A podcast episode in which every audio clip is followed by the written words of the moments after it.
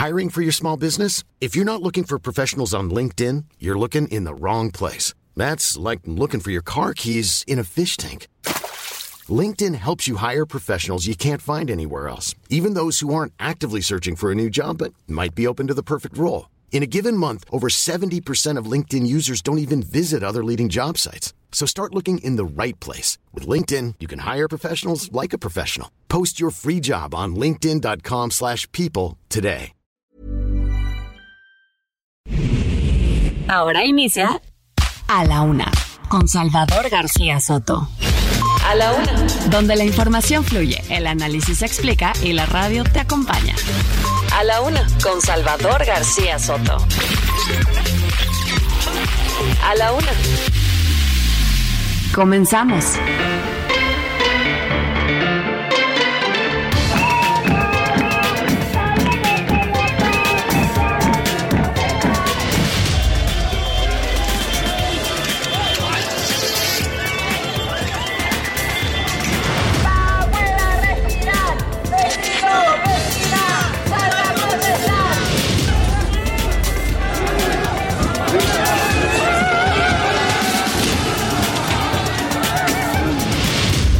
Increíble que una persona de 74 años que tiene todas estas enfermedades que se pudieron demostrar con todas las evidencias que se mencionaron, pudiera tener intenciones de fugarse.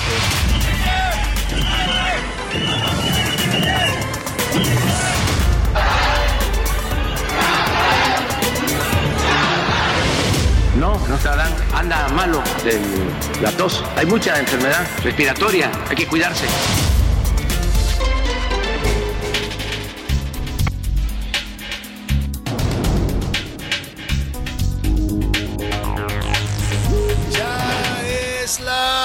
Una de la tarde en punto en el centro de la República y los saludamos con mucho gusto. Estamos iniciando a esta hora del mediodía a la una este espacio informativo que hacemos para usted todos los días a esta hora del día. Aquí estamos listos para informarle, para entretenerle, para acompañarle en esta parte de su día y cuando se pueda, ya lo sabe también, con mucho gusto para servirle. Todos los días estamos allá en la Ciudad de México, pero hoy Hoy viernes 2 de diciembre estamos transmitiendo en vivo y en directo. Si usted escucha un poco de ruido, algarabía, un ambiente de fiesta, es que estamos en la fiesta de los libros, en la fiesta internacional del libro de Guadalajara, la FIL Guadalajara. Hasta acá hemos desplazado la cabina del Heraldo Radio para llevarle todo lo más importante que está ocurriendo, por supuesto, en la ciudad, en el país, en el mundo y sobre todo aquí en la Feria Internacional del Libro de Guadalajara. No sabe usted qué maravilla de verdad es entrar a esta fiesta solo cruzar usted la entrada, pasar los filtros de seguridad y se, se mete de lleno a un mundo de desde de, energía, de juventud, muchos jóvenes visitando esta Feria Internacional del Libro, niños, mucha gente del mundo editorial, del mundo cultural, grandes escritores, grandes pensadores, gente que está reflexionando sobre los problemas del país, de la cultura, del mundo. Es un ambiente de fiesta de verdad, una maravilla. Si usted tiene oportunidad, este fin de semana es el último de la Feria Internacional del Libro, se clausura el próximo domingo. Dese una vuelta a Guadalajara y vengas a vivir esta maravillosa experiencia que se llama La FIL de Guadalajara en esta edición 2022, en la que además, después de dos años, vuelve a su modelo totalmente presencial. Aquí ya no hay, claro, hay mucha gente que trae cubrebocas, ¿eh? hay gente que se está protegiendo porque estamos en una temporada complicada, el invierno se está juntando el COVID, que está repuntando con la influenza, con una serie de enfermedades respiratorias que están circulando en el ambiente, así es que hay que cuidarse, hay que ponerse cubrebocas cuando está uno en espacios cerrados como este, ser precavido. Dicho esto, vámonos a los temas que le tenemos preparados en esta transmisión especial desde la FIL, saludando por supuesto a toda la República Mexicana donde sintonizan el Heraldo Radio, mandamos saludos aquí primero, quiero empezar con la Perla Tapatía, con la gran ciudad de Guadalajara, Jalisco, donde estamos visitando en esta ocasión. Desde aquí saludamos a toda la gente que escucha el Heraldo Radio, a la gente de Monterrey, Nuevo León, a la gente, por supuesto, de la Ciudad de México. Allá está nuestra cabina central. Desde allá ya sabe que estamos todos los días. Saludamos a toda la gente de la capital de la República, a la gente de Oaxaca, capital, a la gente del Istmo de Tehuantepec, también ahí en Oaxaca, a la gente de Tampico, Tamaulipas. Le mandamos un abrazo afectuoso, igual que a los de Chilpancingo, Guerrero, a los de Tuxtla Gutiérrez, Chiapas, a la comarca lagunera, a todos los que sintonizan el Heraldo Radio de verdad. Es un gusto y un placer saludarlos en este viernes, tarde de viernes, comenzando ya el fin de semana de esta primer, primer fin de semana del mes de diciembre. Estamos arrancando ya diciembre. Y vamos a los temas ahora sí que le tenemos preparados. Aguas, corcholata. El INE, el INE ordena frenar la campaña de bardas y lonas que están prácticamente tapizando todas las ciudades de la República con el nombre y la imagen de Claudia Sheinbaum, la jefa de gobierno de la Ciudad de México. Dice el INE que la jefa de gobierno debe deslindarse de esto, que estos son eh, actos eh, que no se deben dar todavía para una campaña presidencial y que la jefa tiene que deslindarse de esto si es que ella no lo está patrocinando, pagando y promoviendo. Le piden también disminuir su presencia en eventos de tipo proselitista en toda la República. Una medida cautelar interesante la que dicta el INE contra pues la más aventajada sin duda de las corcholatas que es Claudia Sheinbaum, las corcholatas morenistas para el 2024. Y filoso, Alejandro Moreno Cárdenas, dirigente del PRI, respondió a las declaraciones del coordinador de Morena, Ignacio Mier, en la Cámara de Diputados, que amenazó con reanudar el desafuero del líder priista. Dice Moreno Cárdenas, semanas pongan fecha y hora y ahí voy a estar. Aunque me amenacen, el PRI votará en contra de la reforma electoral de López Obrador. Y la noche triste, el exprocurador Jesús Murillo Caram va a seguir en la cárcel. Anoche el juez de control Marco Antonio Fuerte, que lleva su caso, le negó el beneficio de la prisión domiciliaria, esto a pesar de la avanzada edad del exprocurador y de los males de salud que ha padecido en las últimas semanas.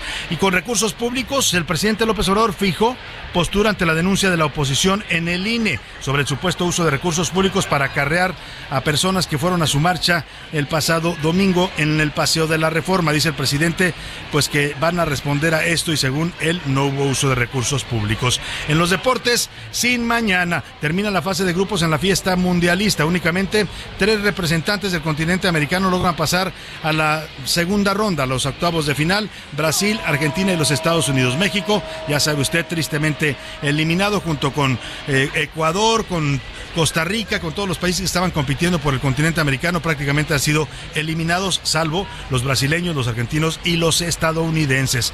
Y mire, a partir de mañana los octavos de final, la, miles de personas, bueno, nos va a dar Oscar Mota todos los detalles de quién contra quién va en esta segunda fase del Mundial de Qatar. Además de ante la ovación de miles de personas en la Plaza de Toros, ayer Rafael Nadal disputó su primer juego en la Ciudad de México, que además podría ser el último juego que el señor Nadal eh, pues tenga en México de manera profesional. En el entretenimiento es viernes y Anaya Rega nos va a contar cómo Elon Musk le acaba de suspender la cuenta de Twitter al polémico rapero Kanye West. Hizo declaraciones fuertes al señor West y Twitter le suspende su cuenta porque dice que está emitiendo mensajes violentos. Vamos a estar hablando de estos y otros temas en este viernes desde la Feria Internacional del Libro de Guadalajara. Así que quédese con nosotros aquí en A la Una y participe. Tenemos hoy temas y preguntas interesantes para debatir juntos los temas de la agenda pública de este país. En A la Una te escuchamos. Tú haces este programa. Esta es la opinión de hoy. Preguntas de este día, le tengo tres temas para comentar, opinar, debatir. Usted que nos puede mandar sus opiniones vía texto o voz. El primero de ellos tiene que ver con esta Feria Internacional del Libro de Guadalajara que hoy Hoy está, eh, pues estamos llegando a su último fin de semana. Eh, ha sido una feria intensa con muchos eventos, con muchas conferencias, por supuesto, intercambios de libros. Oiga, la presencia de este Emirato Árabe que se llama Sharjah, Sharjah que es impresionante. Y entra uno a la fil y empieza a ver a los árabes con sus eh, turbantes, con sus vestimentas características. Muchos jóvenes se toman fotografías con ellos. Hay música árabe, hay arte de este país, hay gente que está haciendo caligrafía árabe. Es una cosa de verdad impactante cómo se entremezclan las culturas en esta Feria Internacional del Libro. Le quiero preguntar, para usted, a partir de lo que sucede aquí en la FIL, que es una feria que finalmente busca promover el intercambio cultural, la venta de libros, la lectura, pues, en la sociedad mexicana, ¿Qué tan importante cree usted que es la lectura para un país y qué tanto México promueve o busca promover la lectura entre sus habitantes. Le doy tres opciones para que me conteste. Es muy importante, la lectura define el nivel cultural de una nación. Es importante, pero finalmente es algo elitista. O un país que no lee está condenando a sus ciudadanos a la ignorancia. Otro tema rápidamente. Ayer el juez federal Marco Antonio Fuerte le negó la prisión domiciliaria, el beneficio de prisión domiciliaria al exprocurador de la República Jesús Murillo Caram. Eh, eh, había pedido su defensa que lo dejaran seguir su proceso eh, desde su casa, o sea, tener estar encarcelado pero desde su casa, porque tiene ya 78, 79 años, ha estado muy mal de salud, estuvo internado en varios hospitales con problemas severos cardíacos y neurológicos y la dice, bueno, él va a seguir a proceso, sujeto a proceso, pero denle este beneficio por su edad y por su condición de salud. El juez dice que no, argumenta que hay riesgo de fuga y lo van a mantener tres meses más en prisión a pesar de su deteriorado estado de salud y su avanzada edad. Le quiero preguntar, ¿usted cree que es correcto lo que está decidiendo el juez en este caso para un adulto mayor como es el procurador Murillo Caram? Eh, sí, es correcta la medida, es un criminal y debe de estar en la cárcel, es una mm, pésima medida, es una persona mayor y enferma y tiene derecho a un beneficio legal como la prisión domiciliaria, o de plano, este gobierno abusa de la prisión preventiva con fines políticos. ¿Qué piensa de este tema? El segundo asunto que le pongo sobre la mesa eh, eh, es el esto que tiene que ver con diciembre. Ya estamos en diciembre, hoy es día 2, es el primer fin de semana de diciembre, estamos pues ya a 22 días de la Navidad, 23 días exactamente. Vamos también ya a la recta final del año y le quiero preguntar qué tanto a usted le gusta o no le gusta la temporada navideña, ¿eh? porque aunque mucha gente ama la Navidad y todos sus festejos, hay otros que no soportan también esta época del año. ¿Qué tanto le gusta o no le gusta la temporada de Sembrina y todo lo que conlleva brindis de fin de año, reuniones, abrazos, intercambios, eh, reuniones familiares? Bueno, le doy tres opciones para que me conteste. Mucho, me encanta, es mi época favorita del año. No, no, no me gusta nada, me estresa y no me agrada eh, cómo se pone el ambiente y las personas en esta época del año.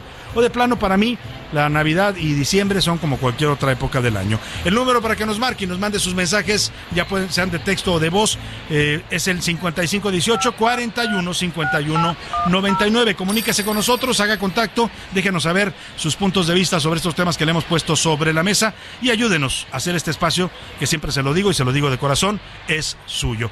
Vámonos ahora sí a comenzar la información, al resumen de noticias, porque esto, esto como el viernes y como el fin de semana y por supuesto como la Feria Internacional del Libro de Guadalajara, ya comenzó.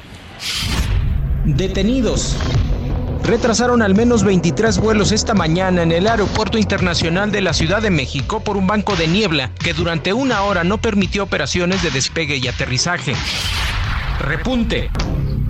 La venta de autos ligeros en México ligó su séptimo avance consecutivo a tasa anual, tras aumentar 15.38% en noviembre. Se comercializaron 95.568 unidades, su mayor volumen para un mes en lo que va del año. Competencia. La Comisión Federal de Electricidad lanzó una convocatoria a empresas privadas para la construcción de una terminal terrestre de licuefacción de gas natural licuado en Coatzacoalcos, Veracruz. Flojos.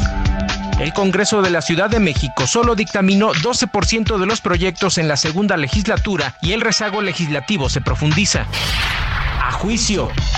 El Congreso peruano aprobó comenzar un juicio político contra el presidente Pedro Castillo, iniciativa promovida por legisladores de oposición que buscan por tercera vez destituir al mandatario que asumió el poder en julio de 2021. Una de la tarde con 12 minutos y nos vamos a la información en este viernes. Oiga, por fin, muchos decían, ¿qué le pasa al INE? El INE no reacciona. Vemos a los aspirantes presidenciales, tanto las corcholatas de Morena como los del PRI, los del PAN, los del PRD, hasta del PRD hay aspirantes a la presidencia haciendo campaña por todos lados, promoviéndose, diciendo que, ellos quieren ser presidentes de México, eh, en actos que francamente configuran violaciones de la ley, ¿eh? porque ya esto ya es abierto, ya no les importa, no les preocupa lo que dice la ley electoral, que pone un límite para que no pueda haber actos de campaña hasta iniciado el proceso electoral, lo cual ocurre hasta el año, hasta el mes de septiembre de 2023. Y, muchos decían qué le pasa al INE y otros como otros justificaban diciendo pues el INE está aguantando los catorrazos no del presidente López Obrador están defendiendo se están tratando de no desaparecer lo cierto es que hoy reacciona finalmente el INE ante estos actos anticipados de campaña en los que están incurriendo varios aspirantes presidenciales y empiezan pues con la que va más arriba, ¿eh? Con la corcholata principal que se llama Claudia Sheinbaum, la jefa de gobierno en la Ciudad de México. El PAN se quejó de que Claudia Sheinbaum está haciendo ya una campaña abierta en toda la República, tanto con eventos proselitistas en distintas ciudades del país, como con lonas, eh, con bardas, bueno, espectaculares. Usted llega aquí al aeropuerto de Guadalajara, me tocó ahora de regreso del aeropuerto, por lo menos vi tres, conté tres espectaculares de Claudia Sheinbaum. En un tramo, le estoy hablando de cuatro o cinco kilómetros, había tres espectaculares promoviendo la imagen de la jefa de gobierno. Todo eso cuesta y la pregunta es de dónde sale el dinero y por qué se adelantan a los tiempos que marca la ley. Bueno, pues el INE hoy ha determinado en una medida cautelar eh, pedirle a la jefa de gobierno Claudia Sheinbaum que frene la campaña en bardas y lonas a favor de su aspiración presidencial. La Comisión de Quejas del Instituto Electoral declaró procedente una denuncia del Partido Acción Nacional por actos anticipados de campaña y promoción personalizada, además de uso indebido de recursos públicos. Por ello, la funcionaria tiene 24 horas a partir de que la notifiquen de esta resolución eh, para que a través de sus redes sociales y la página de gobierno de la Ciudad de México se deslinde de este tipo de acciones, de las bardas, de los espectaculares, de todo lo que está promoviendo su imagen y que tiene un costo, no se realiza solo, para que se deslinde y deje claro que ella no está financiando este tipo de manifestaciones. El PAN presentó este escrito de queja por la presunta pinta de bardas y colocación de lonas en diferentes partes de la República, así como la difusión en redes sociales con el objetivo aparente de promover a la funcionaria federal, bueno, no a la funcionaria federal, a la jefa de gobierno de la Ciudad de México a través del uso de frases como es ella o es Claudia y para que siga la transformación, que son los eslogan de campaña que está utilizando la doctora Claudia Sheinbaum. El PAN ha solicitado que se retiren y se borren estas bardas y que se conmine a la jefa de gobierno a respetar la ley.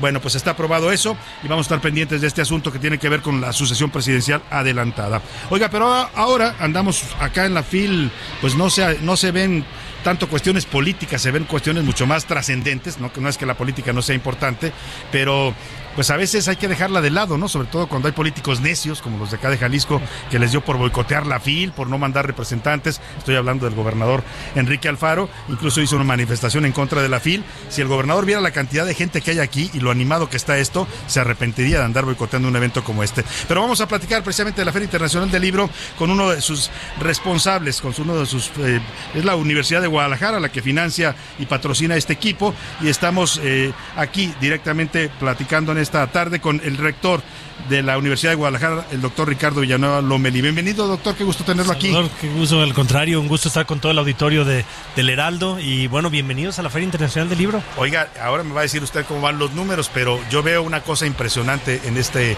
en este día aquí en la Feria Internacional. Es impresionante, la feria hasta el 2019 todos los años, en todas sus ediciones, tenía más visitantes que el año anterior. La, o sea, la feria nunca había dejado de crecer. Se nos cruzó la pandemia, tuvimos una virtual, una a medias, y ahora regresan los números. Yo creo que eh, vamos a romper nuevamente el récord, que estaban en 820 mil visitantes en el 2019. Y bueno, pues como tú puedes ver, Salvador, no cabe la gente, está lleno de jóvenes. Es una fiesta verdaderamente lo que estamos viviendo en Guadalajara. Eso llama mucho la atención en un país, eh, rector, que donde la verdad hay que reconocerlo que tenemos un bajo nivel de lectura, lamentablemente lamentablemente, ver a tanto joven que por lo menos entra en contacto con los libros, pues ya les está uno sembrando al menos la curiosidad por, por los libros. Totalmente, ¿no? La feria ha, ha, transformado y ha crecido los lectores en Jalisco. Eh, antes de la Feria del Libro, hace 36 años, en Jalisco se leía el 0.3% de los libros que se leían uh -huh. en el país. Hoy se, hoy se lee el 4% de los libros. O sea, el crecimiento y, y, la promoción de la lectura que hace la feria en los niños y en los jóvenes es verdaderamente impresionante. El pabellón de Phil Niños es verdaderamente una locura, ¿no? Todos los niños, cómo, cómo, cómo juegan, se divierten y, a, y se acercan a los libros. Y además veía yo, decía que a la entrada lo primero que me sorprendió es ver a estos personajes que son los eh, enviados del mundo árabe a través de Sharjah, sí. esta ciudad, este Emirato Árabe Unido que viene a, a, a, ser el país homenajeado en esta FIL. Eh, ¿Cómo ha sido este intercambio con una cultura que aparentemente nos es ajena, pero que al mismo tiempo tenemos muchas afinidades? Sí, bueno, desde nuestros nombres, palabras, hay muchísimas cosas que nos unen al Guadalajara mundo árabe. es un Guadalajara, Sharjalahara, totalmente. Viene de una raíz Yo- árabe. Yo, por eso decía que esta semana va a ser Sharjalahara, ¿no? Este, eh, en la ciudad. Y, y no, pues bueno, siempre cuando, cuando viene otra cultura, que no es la cultura occidental, la feria se enriquece muchísimo, Claro. ¿no? Este, tener aquí a Sharjah, ver- bueno, en el acto inaugural fue impresionante cómo la princesa de Sharjah nos dio un discurso totalmente en español y ella no habla español, o sea, Se lo aprendió ese- para se lo aprendió para darnos ese gesto, ¿no? Eh, y ha sido maravilloso. Bueno, aquí te escriben tu nombre en árabe y hay filas y filas para que Sí, para que la unos gente- escribanos que hay- hacen una letra árabe muy bonita, Letra árabe muy, muy bonito, eh, algunos tatuajes de henna que, que- que- que le ponen las mujeres, eh, la comida árabe que nos han deleitado toda la semana con comida árabe y, y bueno, pues la- efectivamente la cultura llega, llega a Guadalajara y ha sido una gran experiencia. Rector, más allá de la fiesta, que es lo que importa, ¿no? Y los intercambios que se- aquí se hacen culturales, editoriales, se cierran muchos tratos de negocios con las editoriales de todo el mundo. Totalmente. Esa es la parte, digamos, importante de la FIL, Sí. eh, la derrama económica que genera, pero lamentablemente no está ajena a los jaloneos políticos, ¿no?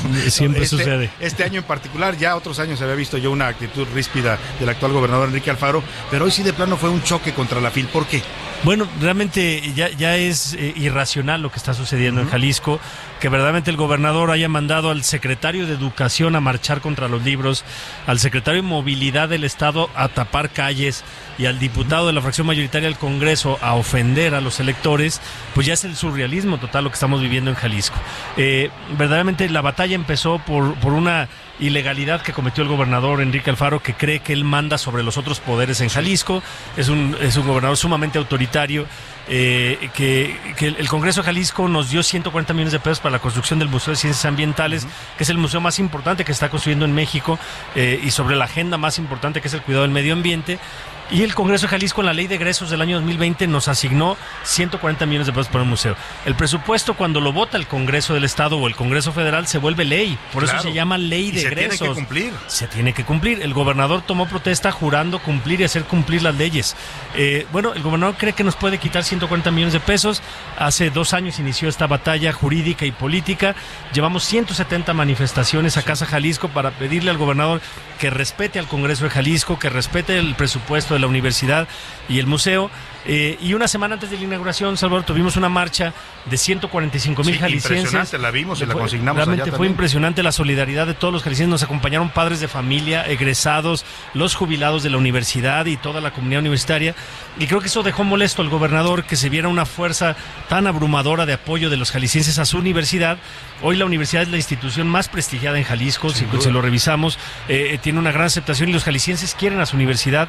Y bueno, el gobernador decidió que la venganza iba a ser eh, manifestarse en la Feria del Libro. Otra marcha, pero desde el gobierno. Desde- ahora, Me suena familiar no estar siguiendo los pasos de Bueno, alguien. No, eh, eh, pero a la quinta potencia. Sí, lo que claro. vivimos en México no se compara con lo que estamos viendo en Jalisco. A mí me encanta ver cómo los diputados de Movimiento Ciudadano a nivel federal le piden al presidente lo que el gobernador de Jalisco de su partido nos hace al, al- al cubo, ¿no? Sí, Entonces es una incongruencia total la de Movimiento Ciudadano que lo que ellos le queja- se quejan del presidente, su gobernador no lo hace Claro. de manera autoritaria y más. Ahora, más allá de los berrinches y los caprichos de un gobernante, lo dice, lo dice el rector de la Universidad de Guadalajara, autoritario como es Enrique Alfaro, eh, ¿ha afectado en algo a la FIL? Eh, Bueno, eh, creo que cinco visitantes de 3.008 conferencias Ajá. no vinieron. Este, Ajá. Muy poco. Este, yo no debo decir que, que, que a nosotros nos gusta que venga todo el mundo. A mí me hubiera encantado tener aquí a Clemente Castañeda que decidió Por cancelar. supuesto, a. Dante Delgado me hubiera encantado recibir a Dante, con quien tenemos una excelente relación.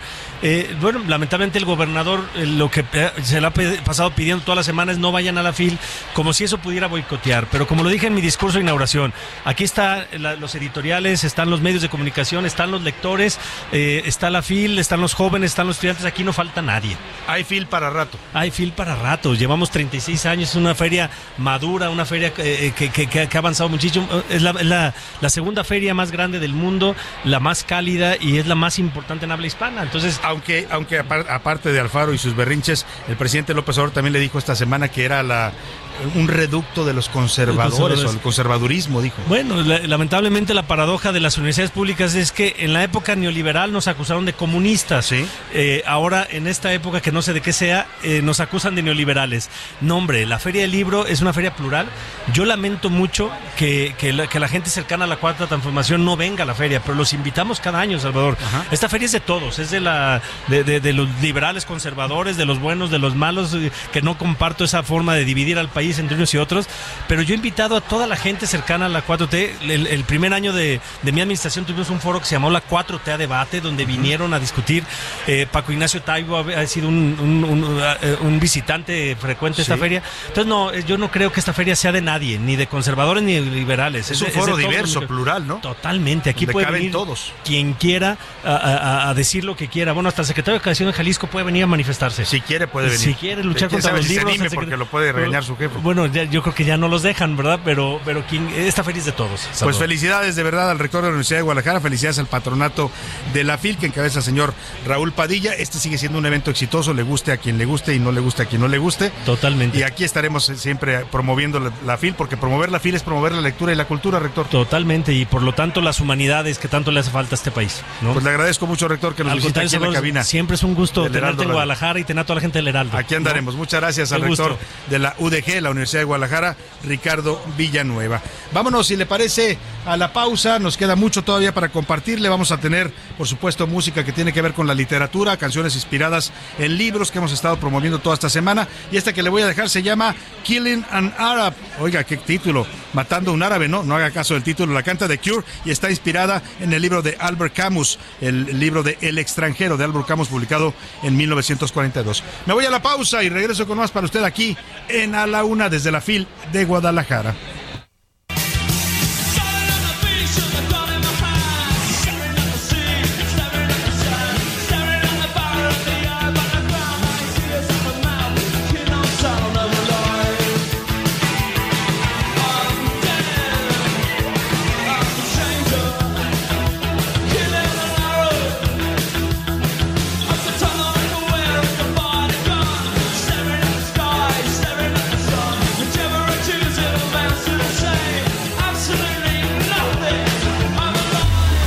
En un momento regresamos. Ya estamos de vuelta en A la Una con Salvador García Soto.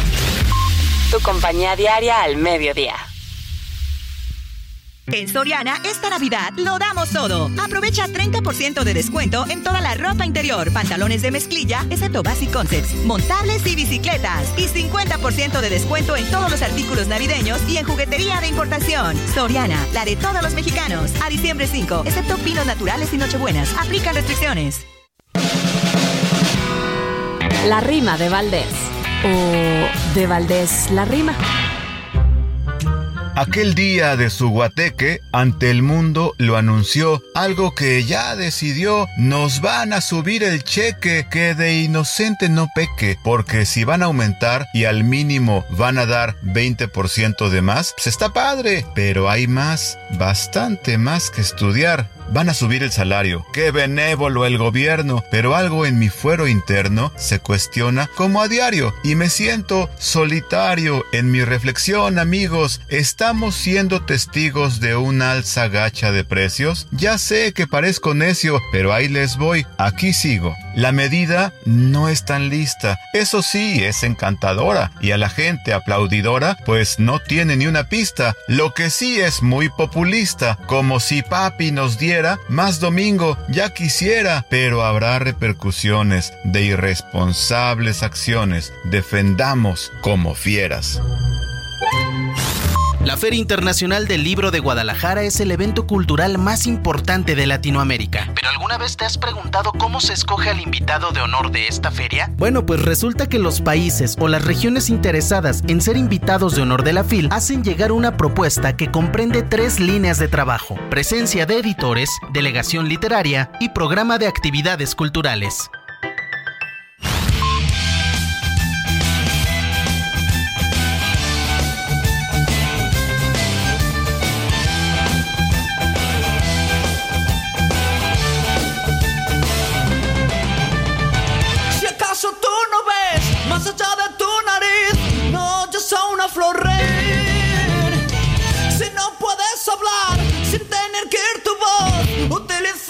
But I.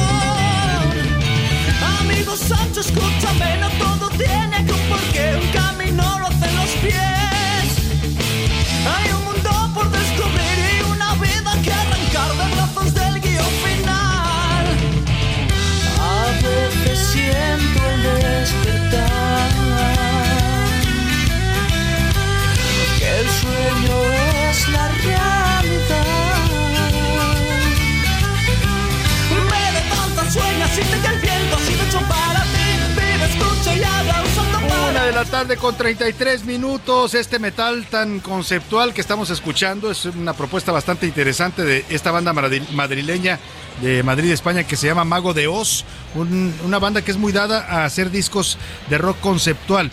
Tiene un disco que se llama Jesús de Chamberí, o este que estamos escuchando que es La leyenda de la Mancha. De ese álbum estamos escuchando Molinos de Viento, que es una canción inspirada, por supuesto, en el Gran Quijote de Miguel Ángel, de Miguel de Cervantes Saavedra, esta obra cumbre de la literatura en lengua hispana, considerada por muchos el libro más importante escrito en lengua en el español, en el idioma castellano o español y uno de los más importantes en la literatura universal. Escuchamos más de Los Molinos de Viento del Mago Dios, una canción de 1998 que invita pues a oír buen rock, pero también con letras bastante interesantes. Si puedes definir el odio o el amor, amigo, qué desilusión.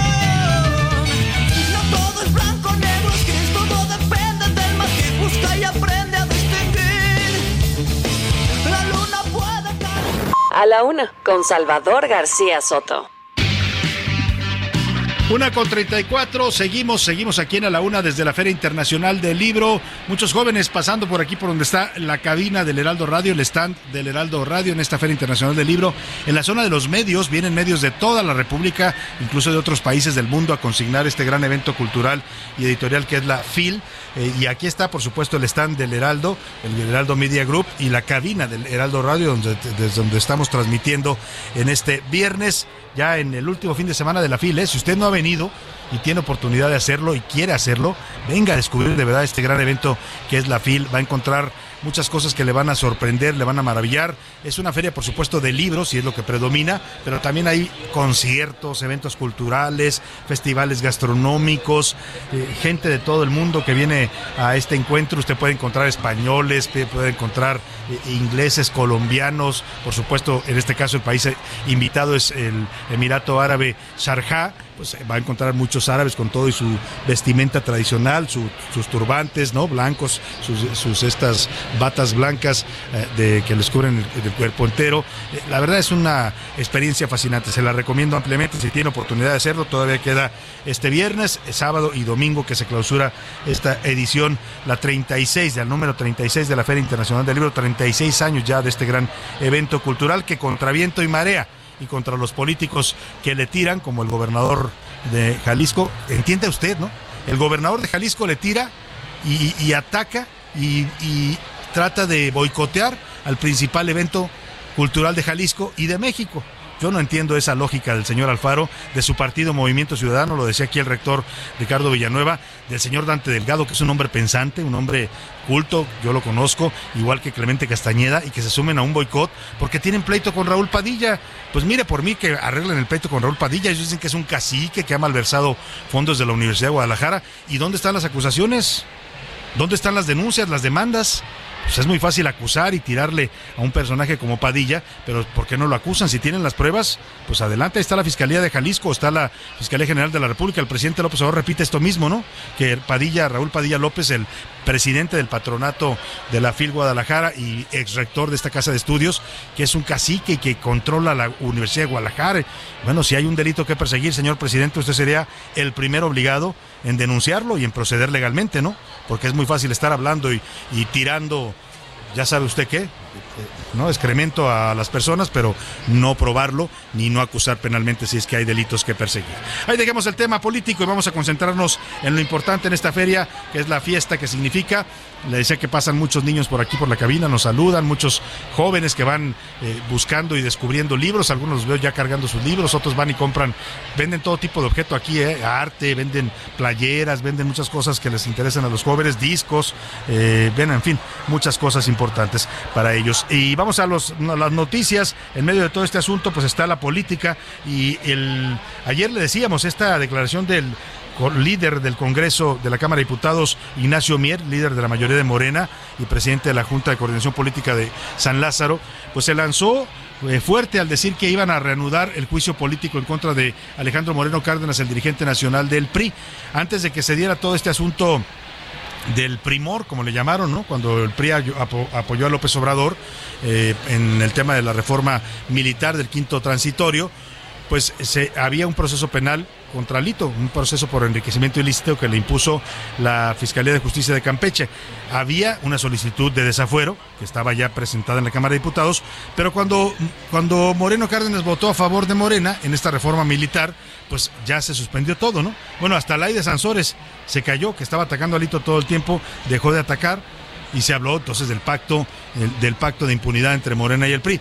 Hoy que Alito Moreno dice que el PRI no va a apoyar la reforma electoral de López Obrador, pues vuelven otra vez y sacan otra vez el, el tema del desafuero, dice Mier, eh, Mier Velasco, el diputado, que lo van a reanudar que la próxima semana se estará discutiendo si le eliminan el fuero a Alejandro Moreno para que pueda ser procesado por la Fiscalía de Justicia de Campeche. En medio de todo esto, hoy respondió Alito Moreno, dijo textual, son tiempos de definiciones históricas para el presente y el futuro de México. Me pueden presionar, perseguir y amenazar, pero el PRI Nacional votará en contra de su reforma electoral y retó al gobierno y a quienes lo acusan de delitos que pongan día y hora para desaforarlo y para presentarse ante la justicia. Esto después ya le decía de que lo que dijo Ignacio Mier. Pues vamos a ver en qué termina todo esto. Por lo pronto está claro que Morena utiliza estos, estos mecanismos del desafuero. Mire, es que son curiosos. De todo lo que ellos se quejaron, ahora lo está repitiendo ahora que son gobierno. Se quejaban de que los gobiernos anteriores hacían uso político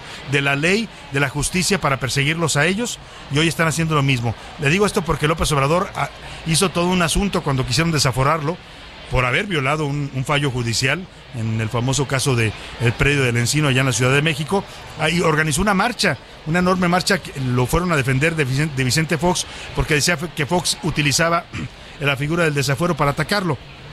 Hoy está haciendo lo mismo el presidente López Obrador y Morena en contra del dirigente nacional del PRI. Así de congruentes son en este gobierno de la 4T. Y vámonos a otro tema, también tiene que ver con acusaciones contra políticos al señor eh, César Duarte, exgobernador de Chihuahua, que tiene, estaba sujeto a un proceso penal por desfalco de 6 millones de pesos, lo acaban de exonerar Resulta que la Secretaría de la Función Pública en Chihuahua absolvió al exgobernador César Duarte, exgobernador priista, por un presunto desfalco de 6 millones de pesos, recursos que habría desviado a través del Fideicomiso Estatal de Fomento a Actividades Productivas en Chihuahua.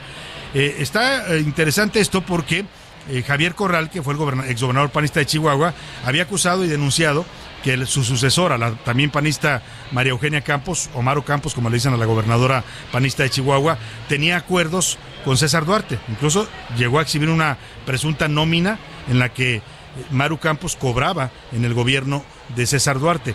La señora Campos lo desmintió, dijo que era una calumnia, una falacia. Aquí la entrevistamos en nuestros micrófonos, que era una persecución política de Javier Corral. Pero hoy su gobierno su Secretaría de la Función Pública de Maru Campos está exonerando a César Duarte. Saque usted sus conclusiones. Por lo pronto te pregunto, Federico Guevara, cuéntanos por qué, por qué exoneraron a César Duarte en el gobierno panista de Chihuahua. Buenas tardes. Efectivamente, como tú bien acotas, Salvador, corre la versión de que el ex gobernador de Chihuahua, César Duarte, preso en el, Cerezos de San Guillermo, aquí en el, municipio de Aquiles Cerdán, habría sido absuelto de un delito de peculado por 6 millones de pesos, de acuerdo con sus abogados. Hasta el momento no hay una versión oficial por parte de la institución, pero pues todo parece indicar que fue el pasado 14 de noviembre que la Secretaría de la Función Pública emitió su resolución definitiva sobre el procedimiento administrativo resolución que deja sin efecto, dice dicho procedimiento administrativo y por tanto queda libre de responsabilidades administrativas por la denuncia presentada contra él y Mireya García Medín, a todos ellos incluidos en el mismo procedimiento. Eh, uno de los abogados de César Darte fue el que dio a conocer dicha resolución y se interpuso un, un recurso que, de un juzgado eh, para que se le concediera una audiencia para solicitar el sobrecimiento de dicha causa penal y aparentemente pues han sido descartados los cargos. Sin embargo, el ex gobernador César Duarte continúa en prisión por varios eh, delitos que aún continúan en su proceso. Hasta aquí la información, Salvador. Buenos días. Muchas gracias, muy buenas tardes allá en Chihuahua a Federico Guevara, nuestro corresponsal pues cosas veremos, como dicen con los políticos, no se sabe, ¿no? aparentemente son enemigos, pero luego hacen acuerdos por abajo del agua. En este caso, una gobernadora panista exonerando a un exgobernador priista acusado de corrupción. Oiga, y hablando de priistas y de temas también que tienen que ver con delitos, pues está el caso del exprocurador Jesús Murillo Caram. Anoche hubo una audiencia, una audiencia importante en la que se iba a definir si Jesús Murillo Caram podía obtener el beneficio de la prisión domiciliaria. Él tiene 76 o 79 años de edad. Ahí he visto las dos cifras, no sé cuál sea la real. El caso es que tiene casi 80 años de edad. Eh, el último mes se lo pasó en, varios hospitales, estuvo en cardiología, estuvo en el hospital de, Joco, ahí en la Ciudad de México, terminó en, una clínica de Iztapalapa, todo por padecimientos cardíacos y neurológicos que ya tenía antes de que lo detuvieran y lo apresaran hace unos meses aquí en, ahí en la Ciudad de México. Lo acusan de delitos que tienen que ver con el caso Ayotzinapa y ayer la defensa había pedido una audiencia para que el juez determinara si se le otorgaba este beneficio de prisión domiciliaria. Se llevó a cabo la audiencia, empezó tarde a las, las 8 de la noche.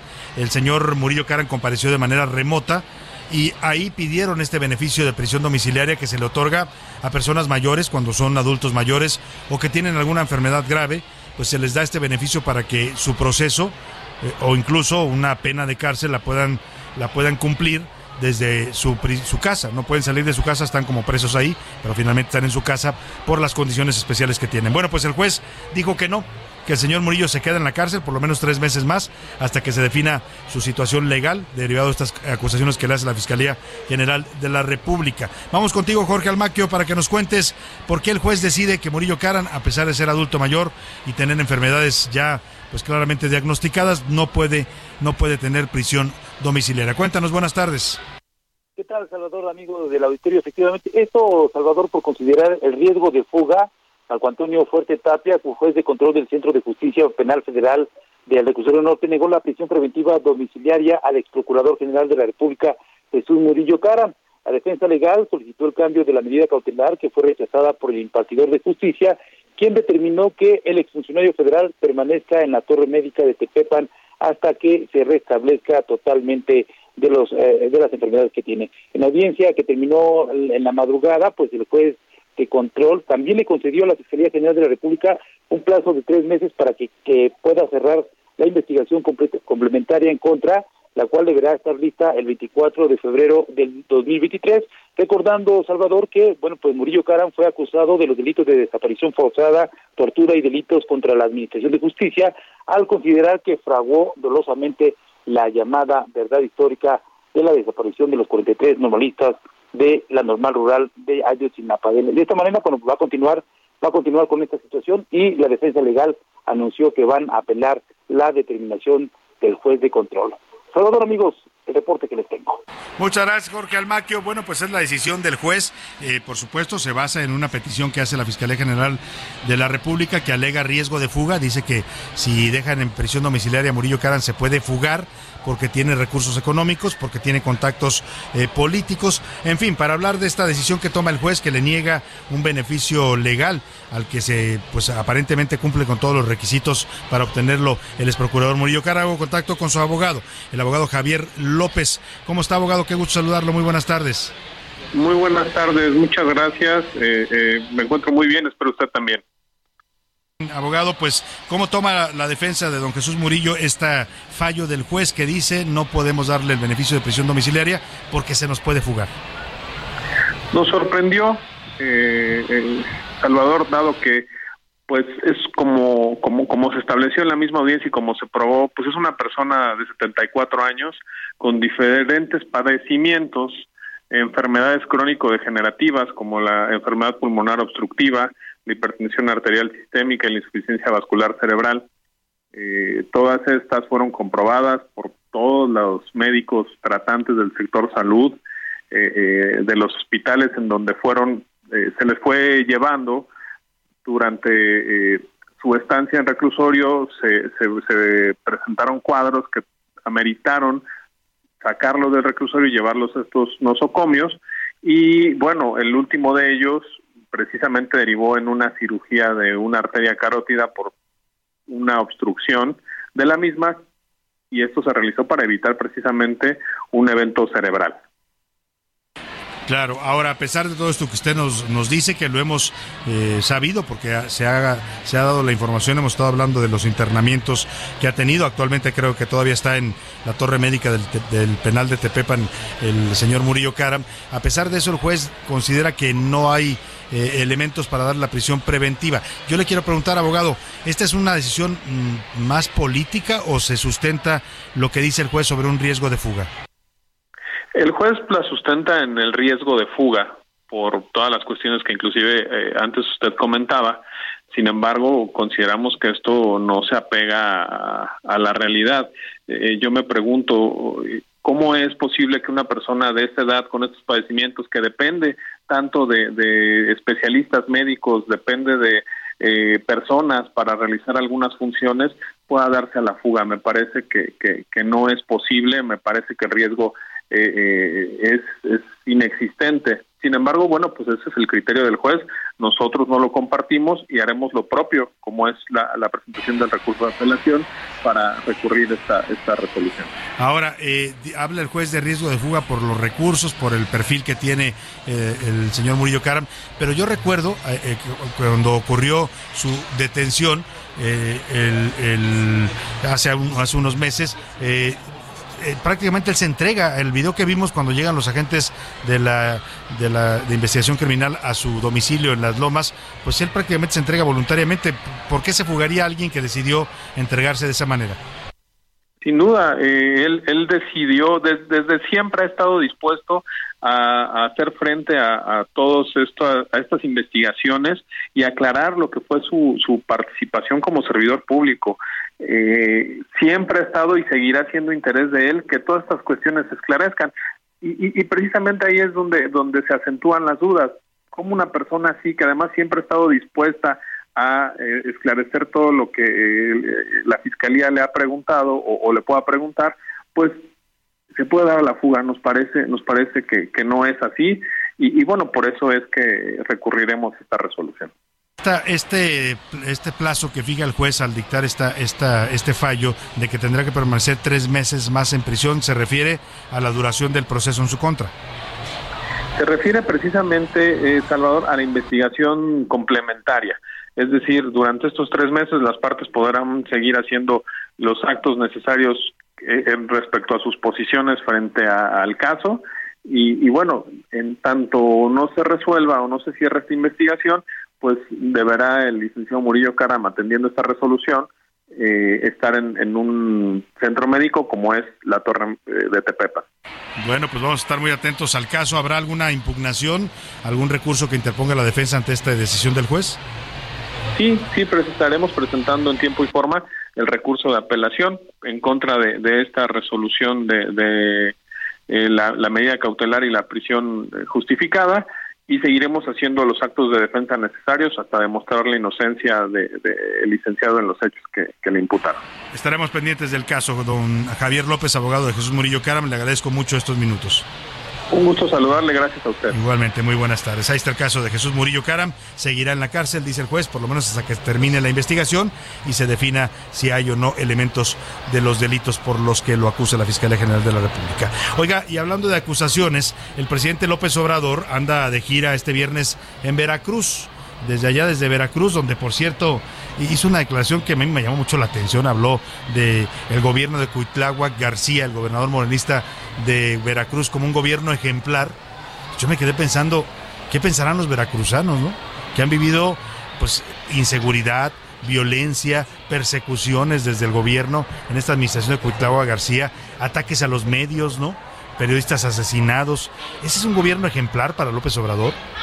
¿Qué, qué declaración tan lamentable, pero bueno, pues así lo percibe el presidente. Ya sabemos que el presidente tiene una percepción de la realidad alterada, por decirlo menos. ¿eh? Él ve cosas que nosotros no vemos. O sea, él habla de un país en, en, boga, de un país que está cambiando, que se está transformando, donde hay Estado de Derecho, donde hay eh, eh, bienestar, donde hay medicinas en los hospitales públicos, donde no pasa nada, no hay violencia, no hay inseguridad, dice el presidente, al menos eso dijo en su informe del pasado domingo, un país que solo vive en la mente del presidente López Obrador y no en la realidad de los mexicanos. Pero bueno, venía este comentario porque anda en Veracruz y desde allá respondió a una denuncia. Ya lo denunciaron ante el INE, a López Obrador, la oposición. Varios partidos presentaron quejas ante el INE por el supuesto uso de recursos públicos para el acarreo o la movilización, como la llamaron ellos, de la marcha del domingo pasado, la marcha de la venganza, la llamaron algunos, la marcha de los acarreados, la marcha de la transformación, como se llame,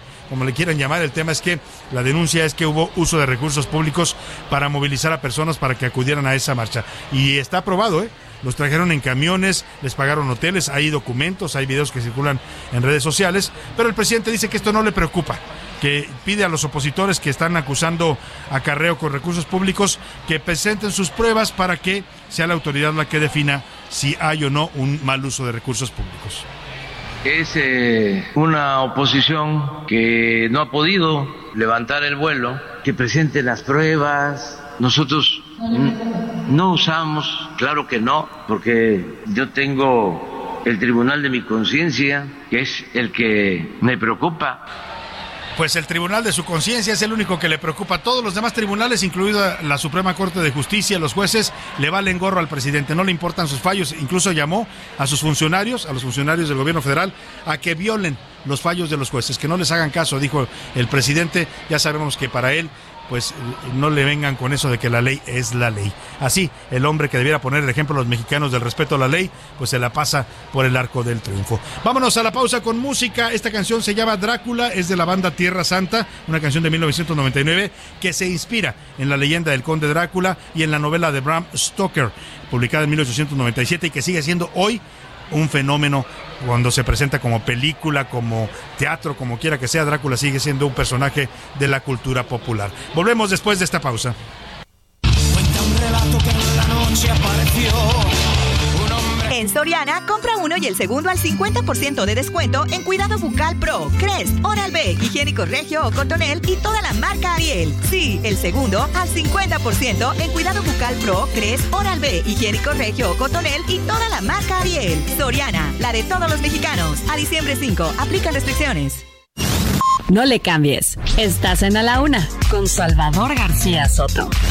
Información útil y análisis puntual. En un momento regresamos.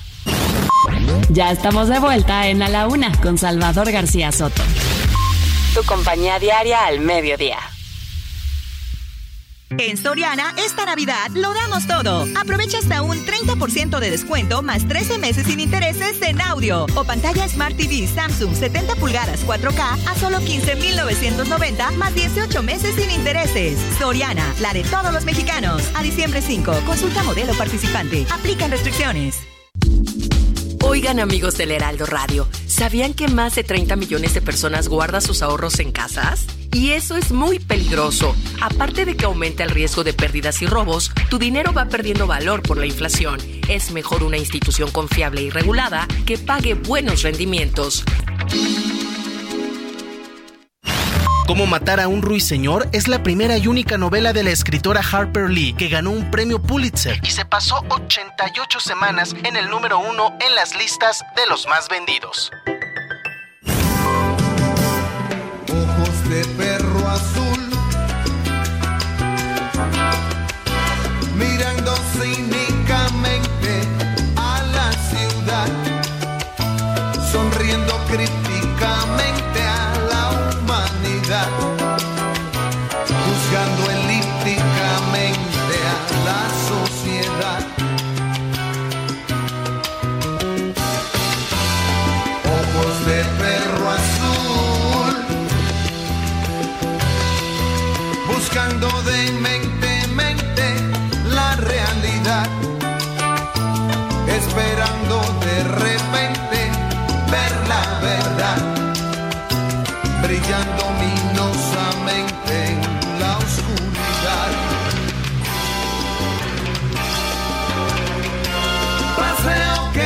Que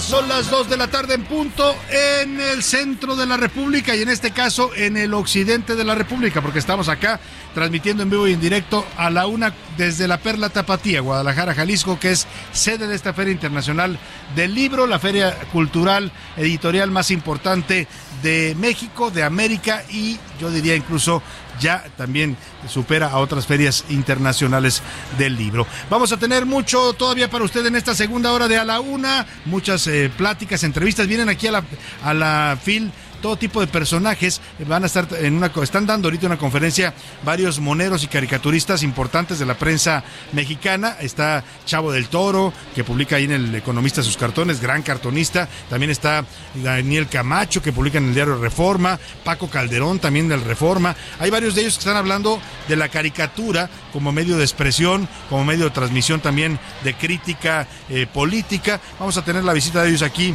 en el stand del Heraldo Radio para conversar sobre esta este foro que están teniendo los caricaturistas y monedos aquí en la Feria Internacional del Libro. Eh, vamos a platicar también de otros temas, pero antes déjeme presentarle esta gran canción con la que hemos regresado a esta segunda hora de A la Una. Se llama Ojos de Perro Azul, la canta el gran salsero Rubén Blades, este hombre que ha llevado la salsa a niveles de verdad pues de exquisitez. Usted escucha cómo suenan los metales y los ritmos en esta salsa, que está inspirada además esta canción Ojos de Perro Azul, una canción de 1987, en un cuento del mismo nombre de Gabriel García Márquez. El libro, eh, este cuento viene en un libro que se publicó en 1972 y reúne cuentos del escritor colombiano eh, escritos entre 1947 y 1955. Digamos, la obra temprana de García Márquez, antes de, de 100 años de soledad, está recogida en esta, pues en esta en este, en este libro al que Rubén le hace un homenaje con esta canción Ojos de un perro, Ojos de perro azul. Vamos a tener temas importantes en esta segunda parte, pero escuchemos un poco más de los de la salsa de Rubén Blades y seguimos con más para usted aquí en A la Una.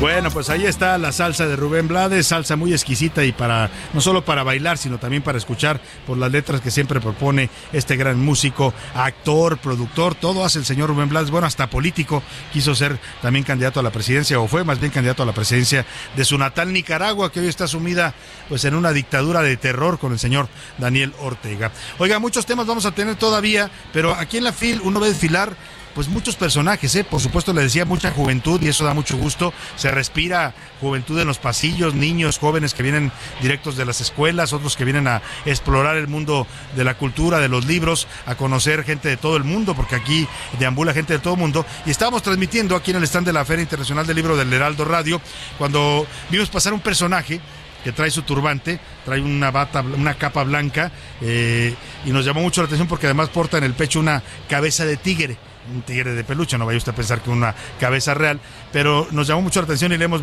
pedido que venga aquí a los micrófonos del Heraldo Radio. Él es el gurú Shin Calza. ¿Cómo estás, gurú? Bienvenido, qué gusto tenerte aquí.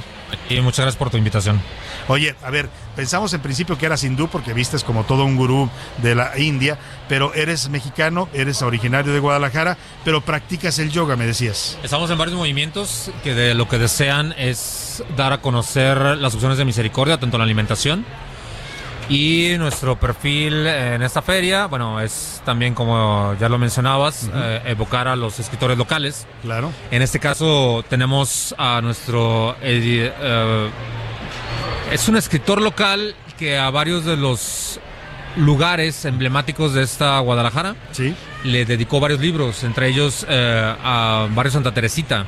Ah, lo conozco muy Se bien. nos el barrio. fue en la semana y estamos evocando a todo tu público a que nos acompañe el día de mañana. Se va a dar el homenaje a las 20 horas de mañana sábado. Estaremos en el, El escritor es H. Aurelio. Marco Aurelio Larios López. Él fue el- el Marco Premio Nacional de, de Cuento. Sí.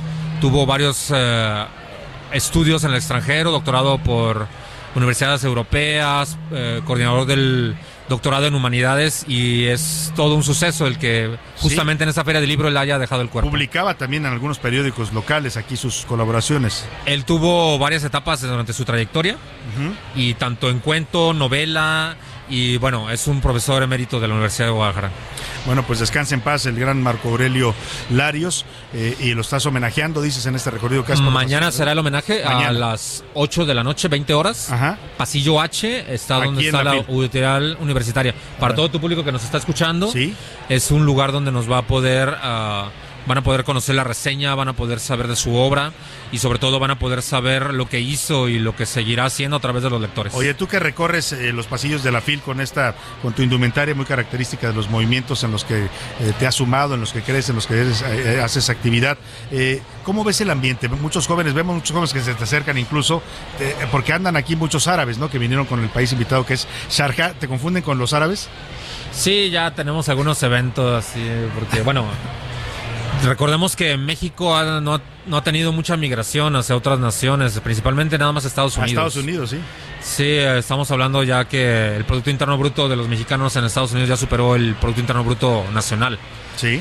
Entonces, los envíos de dólares, ¿no? Las remesas. que- Exactamente, que nos está dando la, la cultura chicana y muchos es común en la calle, ¿no? Cuando fue el dos, el 11 de septiembre, bueno, te gritan, ¿no? Lo de Te confundían los con- con autores Osama y Bin Laden, ahora ¿no? con el mundial, ahora Qatar, aunque en Qatar no se usa turbante, ¿no? Y- Claro. Y ahora que tenemos a la cultura árabe, lo mismo, ¿no? No es el camello y demás. Pero lo Lo importante tuyo es más, más, más una cultura oriental como de la India, ¿no? Ah, mira, nosotros lo que queremos hacer es retomar sobre todo los principios de alimentación, de misericordia, eh, comida vegetariana, yoga, concentración y sobre todo darles a conocer a las personas que deseen una opción de longevidad, de que puedan llevar a cabo una disciplina en su alimentación y que con ello puedan tener la consecuencia que es la salud. Gurú, Gurú Shin Khalsa, dime en, en pocas palabras para ti qué representa la Feria Internacional del Libro. La feria del libro yo recuerdo desde que estaba antes de la pubertad. Ajá.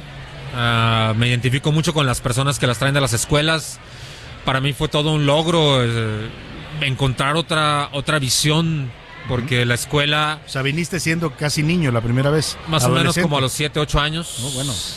Y a mí me tocó los sucesos a través de la feria. Ajá. La feria ha tenido momentos emblemáticos, recordemos eh, las partes presidenciales, cada sexenio tiene su note político. En esta feria se acuñó el, las tres preguntas a Peña Nieto sobre los libros. Ah, Aquí fue en la FIL, ¿no? En esta de- feria... Pero, ¿qué- eh, ¿Cuáles son los libros que más impactaron su vida y no supo contestar? Aquí también fue eh, el deceso de Fidel Castro, eh, muy cercano a la feria. Ahora tenemos el deceso de Marco Aurelio Larios, escritor local. Tenemos muchísimos sucesos que a través de la feria del libro han marcado un antes y un después. Y que ha marcado a muchos jóvenes como tú, ¿no? Cuando viniste la primera vez, a muchos niños incluso. Eh, yo recuerdo, sobre todo cuando cumplió 18 años la feria del libro, que ya le decían, ya es una señorita, la señorita feria. Ahora ya es una señora. Ahora es una señora una feria joven todavía, pero madura ya. Nos sigue ah, deleitando con las voluptuosas hojas de sus contornos. Qué bonito. Y lo importante de aquí es que las personas que nos escuchan tengan una noción de por qué es importante la lectura, Claro. por qué se puede homenajear a las personas que han contribuido a la cultura local. Y bueno, repitiendo a tu público, Sí. en el pasillo H, donde está la editorial universitaria, se va a llevar a cabo mañana a las 20 horas. Ajá. Ojalá todos los que estén conscientes de lo que cuesta traba- eh, publicar un libro, de lo que cuesta hacerlo. Yo recuerdo las palabras de aquí el homenajeado que mencionaba que es como parir un hijo. Un libro, claro. Entonces vamos a dar a conocer su lit- literatura y eh, él en- siguió activo hasta el último día de su vida. Y terminó una novela que estamos próxima a, eh, a publicar. Y a todos los que estén ahí vamos a poder darles a conocer tanto los ya publicados, cómo se lleva a cabo la edición y proceso de una obra que para los que lo han hecho y los que se toman parte esencial de esta obra literaria, pues saben que no es tan sencillo y necesitamos que todos los que nos están escuchando, por favor, tomen en cuenta cómo es este proceso editorial y que se den ca- cabida mañana 20 horas. Aquí en los pasillos. Pasillo H, enfrente de la Universitaria. Claro.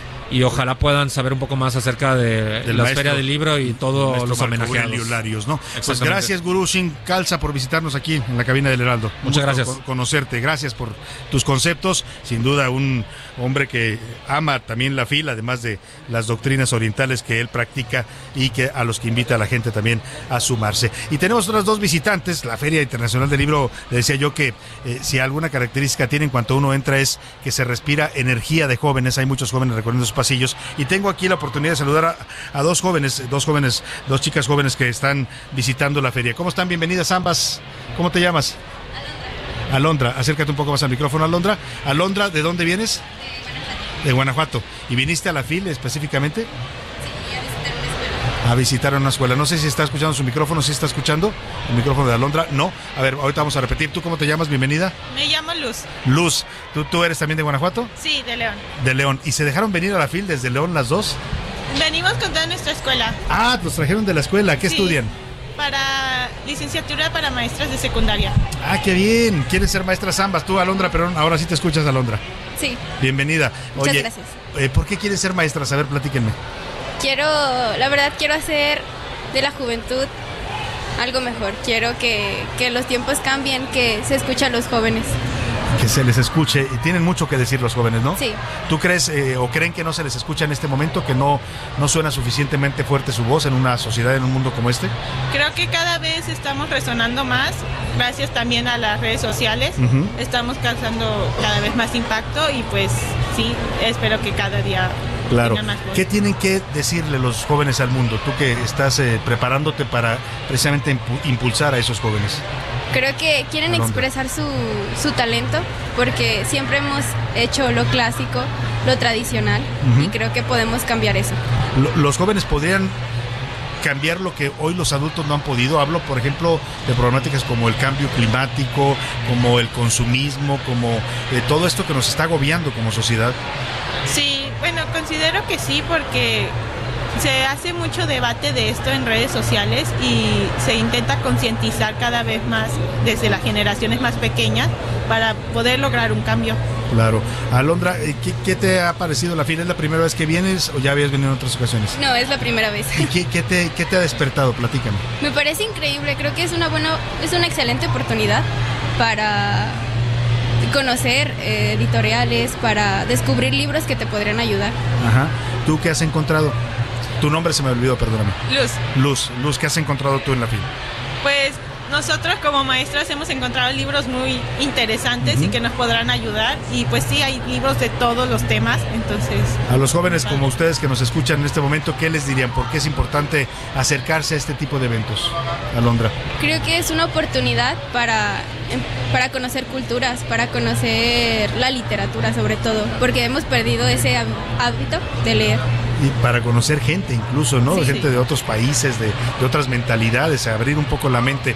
Pues bienvenidas Luz, un gusto tenerlas aquí, gracias por, por venir aquí a nuestra cabina, eh, que la sigan pasando bien en la fila y que sigan aprendiendo mucho y que se conviertan ambas en grandes maestras formadoras de nuestros jóvenes y adolescentes. Muchas gracias. Muchas gracias a Alondra y a Luz, ambas estudiantes de la licenciatura para maestras de secundaria. ¿De qué universidad me dijiste? El Instituto América de León, Guanajuato. Viva León. Muchas gracias, ¿eh? Muchas gracias. por visitarnos aquí. Pues interesante, como ve usted, los jóvenes que vienen a esta feria lo hacen de manera consciente también, ¿eh? Muchos, por supuesto, los traen de las escuelas. Yo veo muchos eh, adolescentes de secundaria, de primaria, que lo ven como vamos a echar relajo, ¿no? Vamos a echar relajo total. No, no tenemos clases. Y cuando no hay clases, pues cualquier cosa es buena, menos las clases. Pero también, una vez que están aquí, se dan cuenta que hay otro mundo, ¿eh? Que, hay otro mundo más allá del que ven diariamente en su escuela, en su colonia, en su familia. Y este mundo es el mundo de los libros. Un libro, siempre he pensado yo, le puede usted abrir eh, mundos distintos, mundos a los que nunca accederíamos de no ser por la lectura. Por eso es importante leer, porque nos lleva a no solo al conocimiento, sino también a la imaginación, a la creatividad, a desarrollar todo nuestro potencial eh, eh, como seres humanos y nuestro potencial como mentes, que al final los, los seres humanos, además del cuerpo, somos mente y somos espíritu también, y eso es lo que alimenta también la cultura y los libros. Oiga, tengo boletos, es viernes y tengo boletos para que se vaya a ver a Playa Limbo, esta gran eh, banda de pop en nuestro país. Les vamos a regalar cinco pases dobles para el concierto de Playa Limbo. Van a estar mañana tocando, más mañana 3 de diciembre, sábado, a las 8 de la noche en el Salón La Maraca, que se ubica ahí por los rumbos del Eje 5 en la colonia Narvarte, Eje 5 Sur, colonia Narvarte. Si quieren ganarse estos pases dobles, irse a ver a Playa Limbo, eh, mándenos un WhatsApp al 5518 41 51 99. Díganos cuál es su canción favorita de Playa Limbo, así nada más, me gusta tal canción de Playa Limbo y con eso se gana un pase doble para irse a ver a este gran, a este gran grupo de pop que tienen canciones espléndidas, tienen una chica que canta maravillosamente, así es que pues váyase a verlos mañana sábado a las 8 de la noche en Salón La Maraca, en Eugenia y Mitla, ahí en la colonia Narvarte. Empiece a mandar 55 18 41 51 99 y tenemos cinco pases dobles para los primeros que nos digan su canción favorita de Playa Limbo. Vámonos, vámonos a otros temas rápidamente. Oiga, esto de los acarreos, ahora que se está cuestionando eh, que los acarreos que se cometieron en la marcha del presidente López Obrador, que él los ha defendido diciendo, a ver, dicen que son acarreados, pero pues eh, los que los traemos, les ponemos el camión, esos son, eh, ellos quieren venir. Yo no dudo que muchos de los que estuvieron en la feria en marcha del presidente iban por su propia voluntad, pero también también hay muchos y hay testimonios de gente a los que los condicionaron, ¿eh? les dijeron, oye, tu beca, tu programa, la ayuda para tu hijo, pues digo, puede tambalearse si tú no vas a apoyar al presidente o si el presidente no es aclamado como necesitamos que lo aclamen.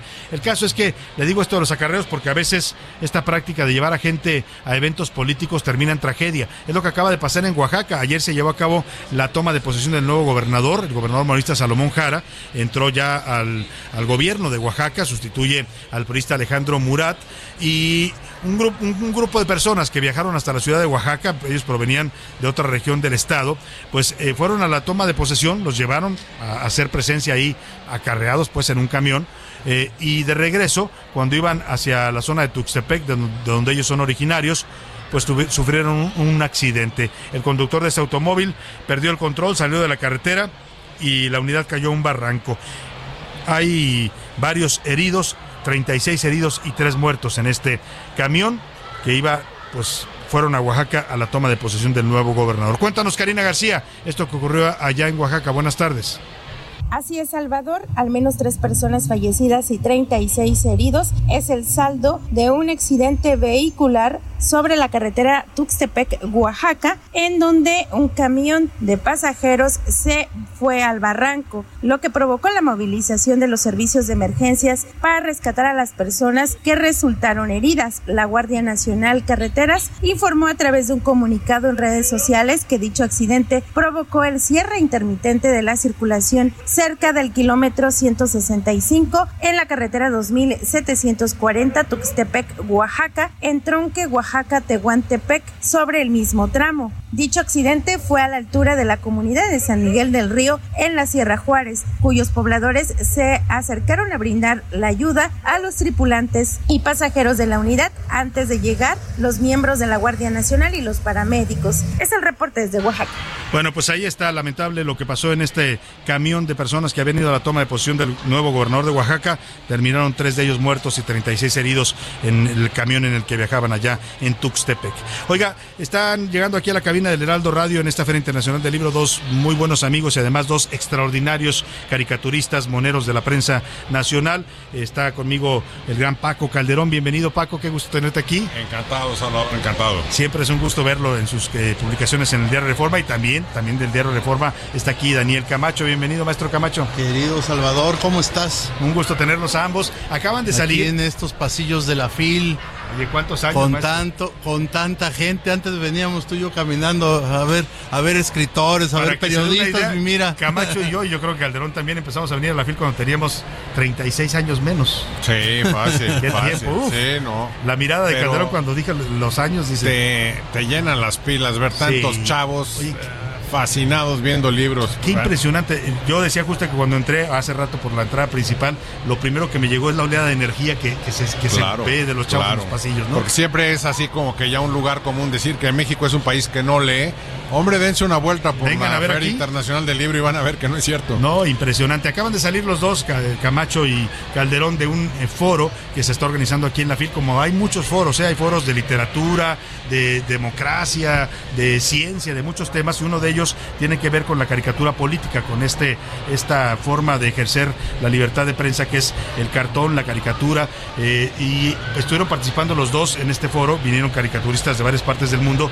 Cuéntenme eh, de qué fue el foro, de qué fue la plática que dieron eh, y cómo ven en este momento el panorama para la caricatura política después de, esta, de estos intercambios de experiencias que han tenido. Pues de eso exactamente fue el foro, de cómo vemos la caricatura en estos tiempos de autócratas.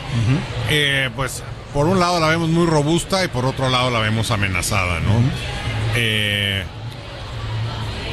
como yo les decía, no es una cosa eh, inmediata, sino que es todo un proceso de ir cercando a la prensa libre, a la prensa independiente, lo mismo que a las autoridades electorales, lo mismo que a la Corte, para irse haciendo cada vez de más poder y por supuesto cada vez van cerrando más la, la pinza.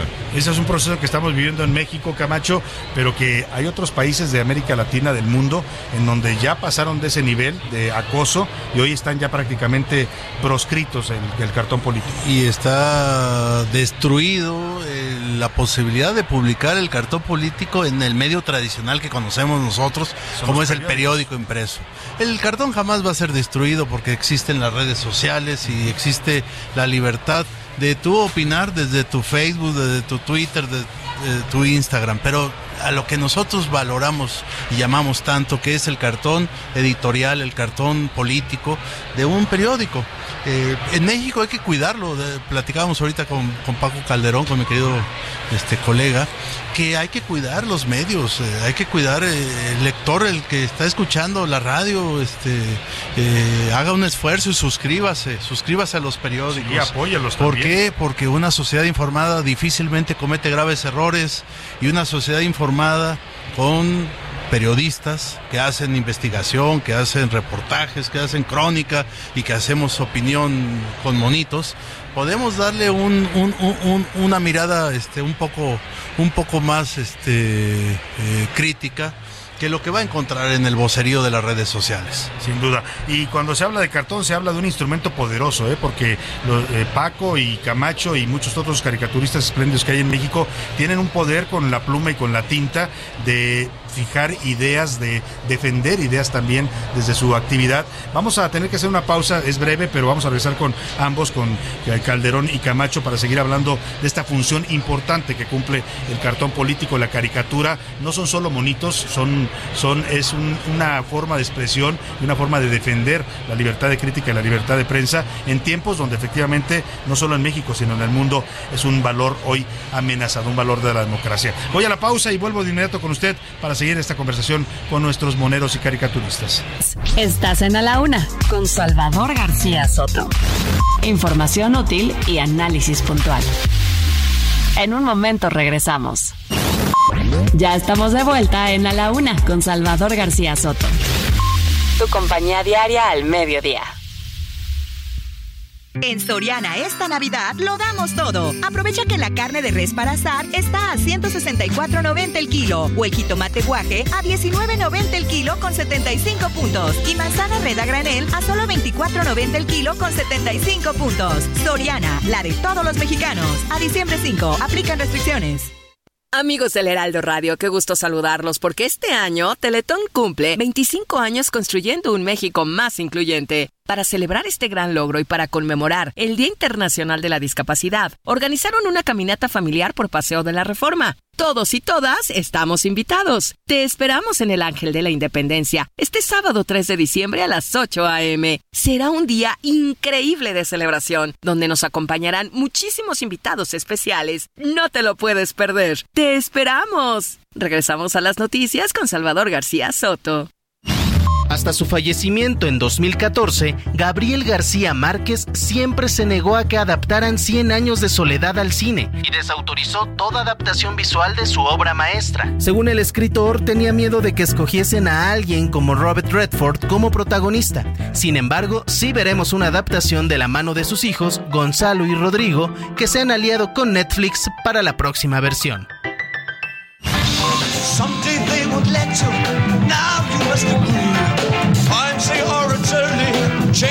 Changing isn't real.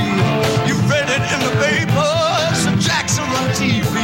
Beware the savage storm. The 1984.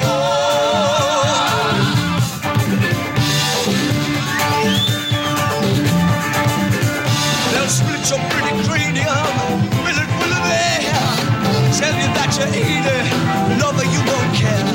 You'll be shooting up on anything, tomorrow's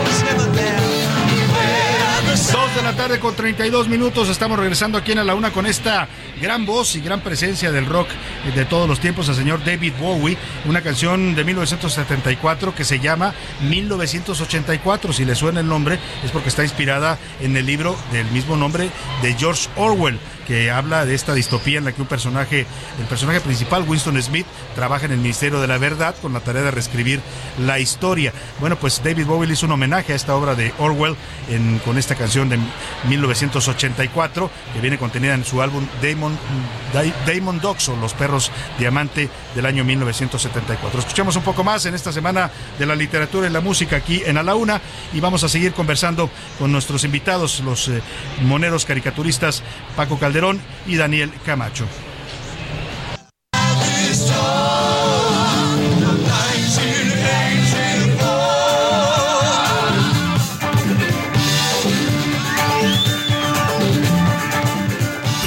A la una, con Salvador García Soto.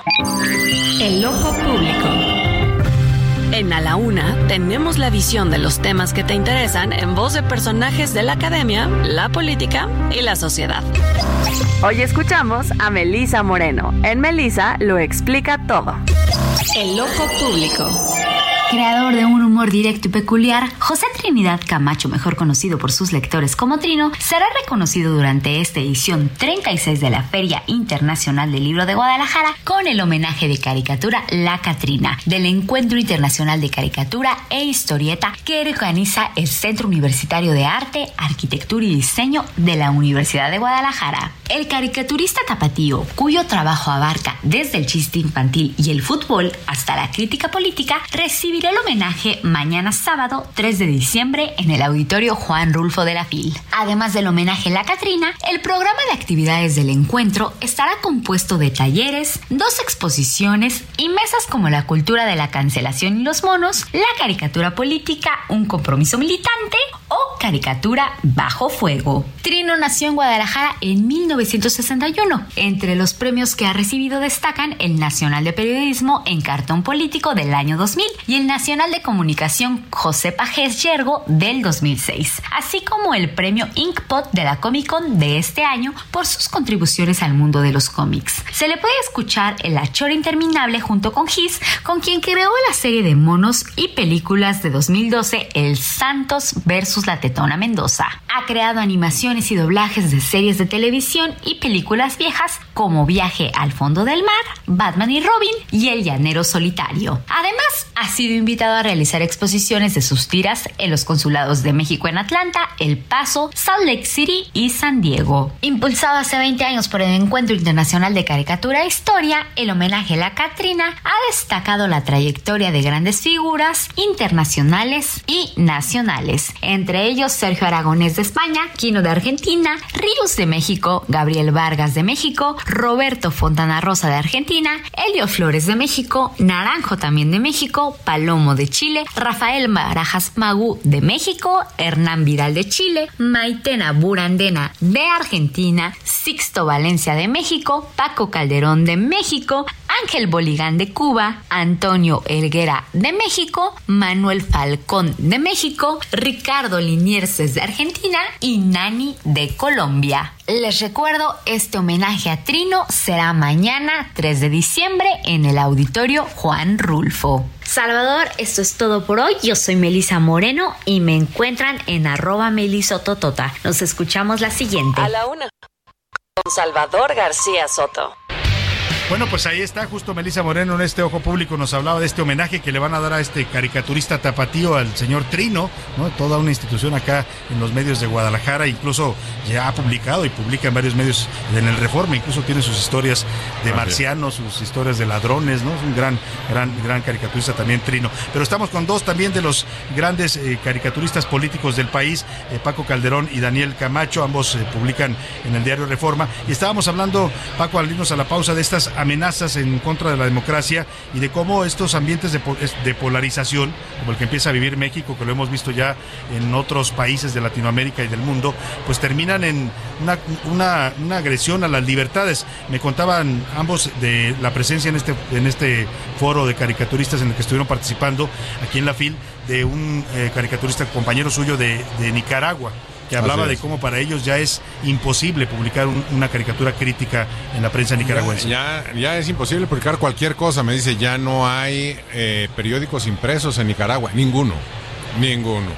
Todos los desapareció ya. Daniel. Y eh, nos decía él, es que yo los oigo hablar ustedes sobre el PG y todo me recuerda a mí cómo empezó el, el problema en, en Nicaragua. Y es más o menos lo mismo. Eh, ahorita que estaba yo oyendo a, a David Bowie en 1984, dices, pues sí, aquí tenemos un, un demagogo orwelliano, ¿no? Sí. Que ya te empiezan a cambiar las cosas. Ahora resulta que con todo respeto quiere decir te voy a insultar. Resulta que corrupción es aportación, que acarreo es motivación, que espionaje es este balconeo o, o- o espectáculo, ¿no? Que la ley es la ley, dice. Sí, exacto, y que, que la ley es su dedito, no es no cambiarle una, una sola coma.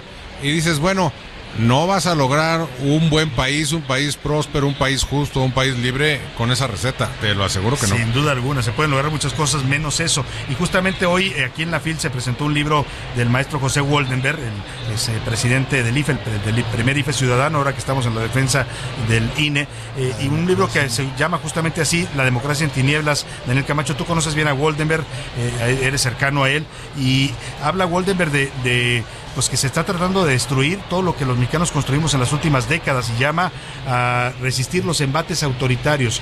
Esto tiene que ver también con la prensa. Claro, absolutamente. Es, es, es cuidar las libertades, cuidar las instituciones y cuidar sobre todo el, que el ciudadano cuide su respeto y su libertad y su derecho a votar en libertad y es cuidar al INE. Es el, el libro de La democracia en tiniebla es el tercero de una trilogía que hace José Goldenberg, que son ensayos muy bien con literatura, citando libros, este, con literatura que respalda su, su- su investigación, sus opiniones y desmenuzando muy bien, de una manera muy clara, pedagógica para el lector, de que hay que tener cuidado, hay que cuidarse, las libertades se cuidan, eh, la No son- igualdad no son la- eternas, ¿no? Ni las en- instituciones y- democráticas. Y hay que cuidar, no son eternas. La democracia hay que cuidarla y nuestra democracia hay que cuidarla porque nos ha costado mucho a todos los ciudadanos con el ejercicio de nuestro voto.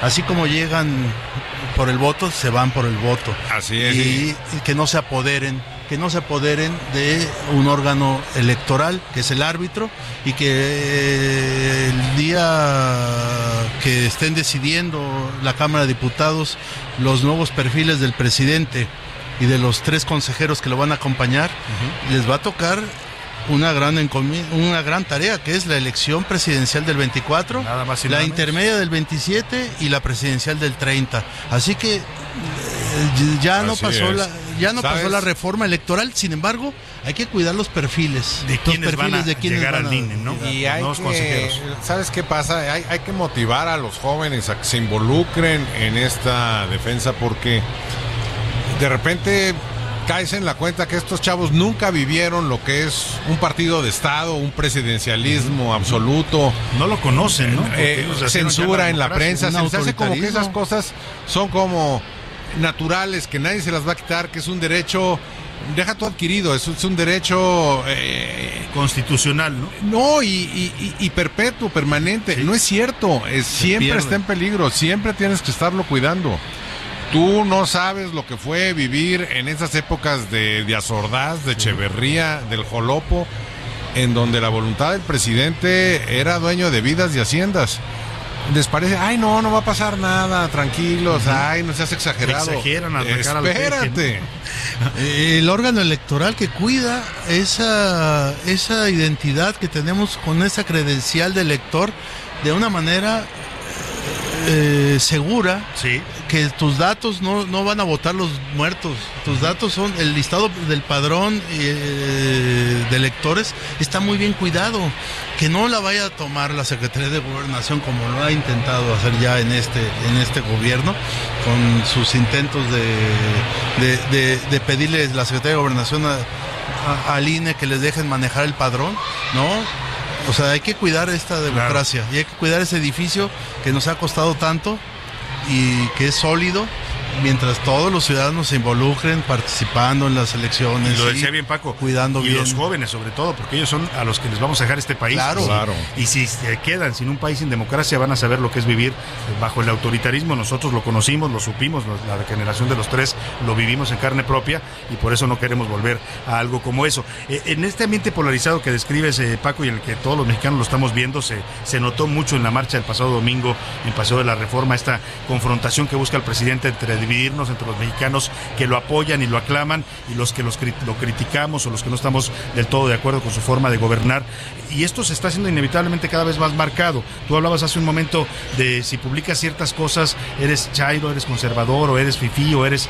Y, los ataques son fuer- fuertes cada vez más en las redes sociales y en los medios. Pero yo les quiero preguntar, hoy la- las ideologías siempre han existido en este país, pero convivieron durante mucho tiempo la izquierda, la derecha, el centro, los priistas, los panistas, los perredistas, los morenistas ahora incluso, pero parece que nos están en- en- en- enfilando inevitablemente a que nos dividamos, a que nos, nos separemos en dos bandos distintos y eso lleva a caminos, ya lo hemos visto en otros países, que no terminan bien. Mucha gente piensa que es un error del presidente estar insistiendo en ello. No, no es un error, es su estrategia. En eso consiste su, su gobierno, en dividir a los mexicanos. Y eso, bueno, acuérdate el, el discurso inaugural de Abraham Lincoln que decía, una casa dividida contra sí misma no va a poder subsistir, no, va a poder sostenerse. Eh, toda, toda proporción guardada, porque el presidente no es el papá de los mexicanos, sería una, una comparación así muy paternalista literalmente, pero que el papá de una familia llegara con los, eh, con los hijos, con los y dijera, oye, tu hermano anda diciendo que eres naco, ¿eh? Y te ve feo. Y, y sabes que es corruptísimo. Y te lo dice porque te tiene envidia, porque tú eres sabio y él, y él nada más ha vivido de tus costillas. Dices, bueno, ¿qué clase de familia vas a lograr Y con van eso? a acabar peleadísimos. Esos, Esa esos binomios son peligrosísimos. Además, México es un mosaico multicolor y una gran pluralidad. Claro. Y hay de todos los colores. Y esa ha de sido todos- la riqueza Y de de este todos país. los ¿Para qué nos quieren ingresos. encasillar en nosotros conservadores? Ahora resulta que nosotros somos los, Los y- conser- y- y- sí. y el pueblo bueno y santo No, que y está ya con él. revivieron, y ya revivieron esas, eh, esos axiomas echeverristas de los malos mexicanos, los traidores a la patria. Y dices, oye, güey, esas son acusaciones fortísimas, no las puedes soltar así. Sí, sí, porque Un presidente que todas las mañanas llega a insultar a sus gobernados. ¿Quién Claro. te crees? Oye, y además un presidente que dice que su filosofía se llama humanismo mexicano. ¿Cómo entender que un presidente que pregona el humanismo esté dividiendo y esté confrontando y esté atacando a sus propios ciudadanos? Ese señor no tiene la menor idea de lo que es el humanismo. El humanismo, nunca sacarías un amuleto religioso para, pro- para protegerte de una enfermedad. El humanismo no cree en, en nada de eso. El humanismo no cree que exista Dios. Entonces dice, si tiene alguna esperanza la humanidad es creer en los humanos. Eso es el humanismo.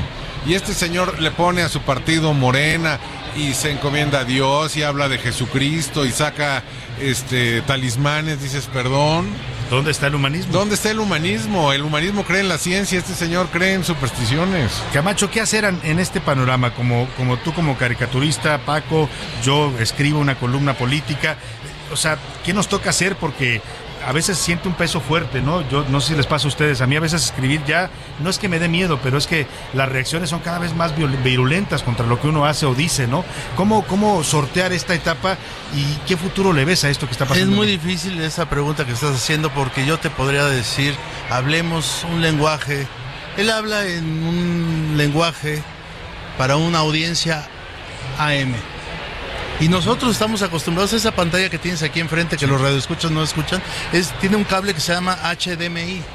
Nosotros estamos en un lenguaje de HDMI que no está transmitiéndose bien con las audiencias a las que él está refiriéndose. Con esa, con esa extraordinaria caja de difusión que es la mañanera, con su AM. ¿Qué debemos de hacer? No podemos también abaratar nuestro estilo No. personal de, de- de- de criticar. Entonces es muy difícil lo que acabas de preguntar. ¿Qué debemos de hacer? Hacer una crítica martillante, una crítica sen- sensata, precisa sobre los temas. ¿Cuál es el tema? A ver, falta de transparencia. Paco, mi colega Paco Calderón, tú lo has escrito, yo lo, lo he dibujado igual este, que muchos otros colegas. Pero ¿cómo lo hacemos que sea más pedagógico también para que la gente... eh, yo es lo que he trata- tratado de hacer est- est- estos últimos dos años. Que el cartón sea un poco menos esdrújulo, pues.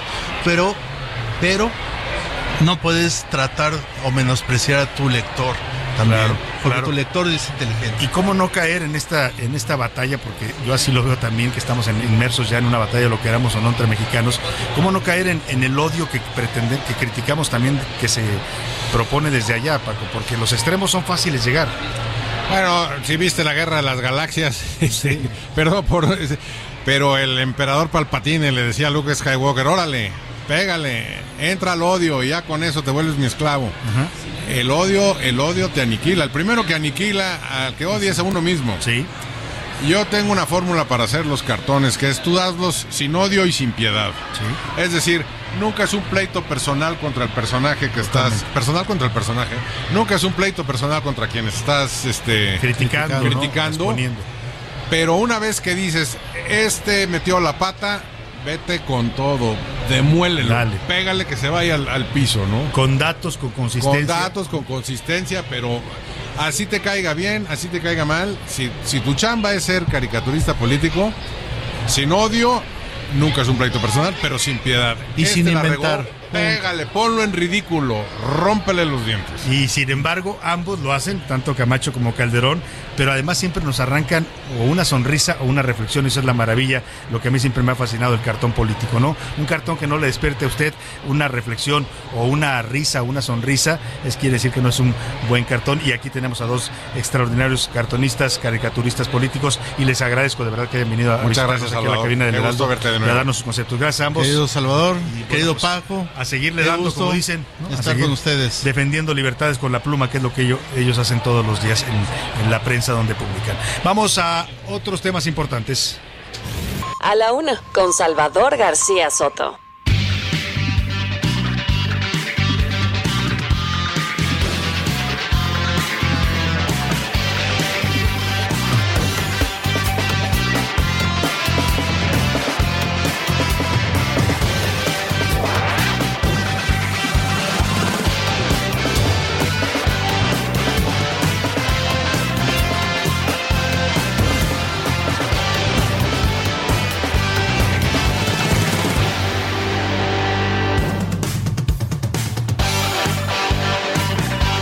Y vámonos a los deportes. Ya anda por aquí el señor Oscar Mota. Ya está definida la fase de los octavos de final, Oscar, en la que lamentablemente y dolorosamente no está México. ¿Cómo estás, Oscar? Mi querido Salvador García Soto, amigas y amigos, hoy un gran día para ganar, pues sí, ya no me toques ese son, querido Salvador, pero tenemos que revisar obviamente el asunto de los americanos que todavía calificaron y que se mantienen con vida. La nota el día de hoy es que Uruguay se queda fuera de la Copa del Mundo, ingresan los coreanos, así que hay que poner muchísima atención con el tema del fútbol, cómo se está desarrollando allá en Asia y también eh, selecciones de segundo nivel, por así decirlo, de eh, los equipos europeos. ¿Cómo quedan los emparejamientos que, ojo, inician mañana sábado? Sábado a partir de las 9 de la mañana, tiempo de la Ciudad de México. Países Bajos contra los Estados Unidos, Argentina contra Australia, Japón enfrenta al equipo croata, además de Francia contra Polonia, Inglaterra contra Senegal, Marruecos, España, que va a estar bravísimo por todas las cuestiones geopolíticas que tiene que ver con estos países. Y en unos instantes todavía está en desarrollo, ya se estarán enterando, por supuesto, a través de las cuentas de Salvador García Soto y en los diferentes espacios del Heraldo de México. Está por terminar el partido bueno, Brasil ya está calificado, él no tiene mayor problema y se estará enfrentando precisamente a Corea del Sur. Se tiene que definir el Serbia contra Suiza, el cual todavía transcurren algunos minutos. Entonces, mi querido Salvador, se van a poner buenísimos los octavos de final. No quiero terminar sin decirte y también comentarte el tema del asunto con Rafael Nadal. Rafael Nadal, que el día de ayer se presentó en la Plaza de Toros México y este fue el mensaje que dirigió a todos los mexicanos que asistieron a esta Plaza de Toros. Solo puedo decir gracias, no, no, no, puedo decir nada más. Gracias por el apoyo incondicional. Siempre eh, es un país que, me ha tratado desde el primer día que estuve aquí como un mexicano más. Me han tratado como un mexicano más, nos dice Rafael Nadal, que ojo, querido Salvador, amigos, es el primer partido que está disputando Rafael Nadal en la Ciudad de México. Bueno, que disputó, terminó ganándole a Casper Ruth y ojo, podría ser el último, no lo sabemos todavía, que podría disputar en nuestro país, ya ha venido a Acapulco en otras ocasiones como profesional. Entonces, ahí está mi querido Salvador, donde hace unos momentos, ya pasando algunos eh, minutos, pues te informo que ya anotó gol Camerún, le anotó gol Camerún a Brasil un partido donde Dani Alves, querido Salvador, el único representante de la Liga MX, jugando con Brasil y como capitán. Y te decía yo que aguas Brasil porque Corea del Sur pues ya se echó a los portugueses. Así Hay es. que recordar que los brasileños pues vienen también de los portugueses. Y son, eh, claro, ¿no? Y además es un partido, como bien platicas eh, con el asunto de los asiáticos, me parece que son equipos rápidos, son equipos que al final del día no tienen nada que perder y tienen una disciplina enorme. Me parece que los brasileños no la van a tener fácil, tampoco los argentinos, ¿eh? No, tampoco, tampoco. La verdad es que ya a partir de, de esta segunda fase yo no veo partidos fáciles, Oscar, ni rivales débiles. Y además estos partidos obviamente de matar o morir, ¿no? Como se le llama, con todas las implicaciones que pueda tener que salgas en una mala tarde, que no duda. puedan obviamente. Y el asunto, por ejemplo, del bar, mi querido Salvador, y estos fuera de lugar que se han estado marcando hasta con, con la mugre de las uñas. Sin duda alguna. Muchas gracias, Oscar Mota. Hoy un gran día para ganar. Buen fin de semana. Justamente esta transmisión especial desde la FIL de Guadalajara con la rola de la semana de los curuleros de San Lázaro, Pepe Navarro y el maestro Enrique Canales hicieron esta canción al fracaso rotundo de la selección nacional. La mayoría de los mexicanos coincidimos en que es uno de los peores fracasos que hemos visto, una selección que no jugó a nada. Hay que hacer cambios, pero bueno, los directivos, ya sabe usted, se aferran al poder y al dinero. Nos despedimos de usted en esta transmisión especial. Les deseo que pase un excelente fin de semana. Buena tarde, provecho. Lo dejo con los cureros de San Lázaro y su rola de la decepción nacional. Hasta lunes. Cuando te decepcione el tri, no te me pongas infeliz. Si tienen dos piernas izquierdas, pues para que agarres otra chela. Cuando haya falla en otro gol, que no te dé la frustración. Ellos igual van a cobrar y luego, luego olvidarán. Yo apoyo a esos troncos, no lloro si no pasan. De octavo de final, de octavo de final. Yo apoyo a esos troncos, no lloro si no pasan. De octavo de final, de octavo de final. Yo apoyo a esos troncos, no lloro si no pasan. De octavo de final, de octavo de final. Yo apoyo a esos troncos, no lloro si no pasan. De octavo de final, de octavo de final. Yo apoyaré esos troncos.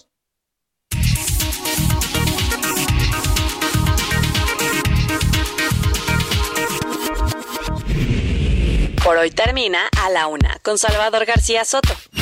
El espacio que te escucha, acompaña e informa. A la Una con Salvador García Soto.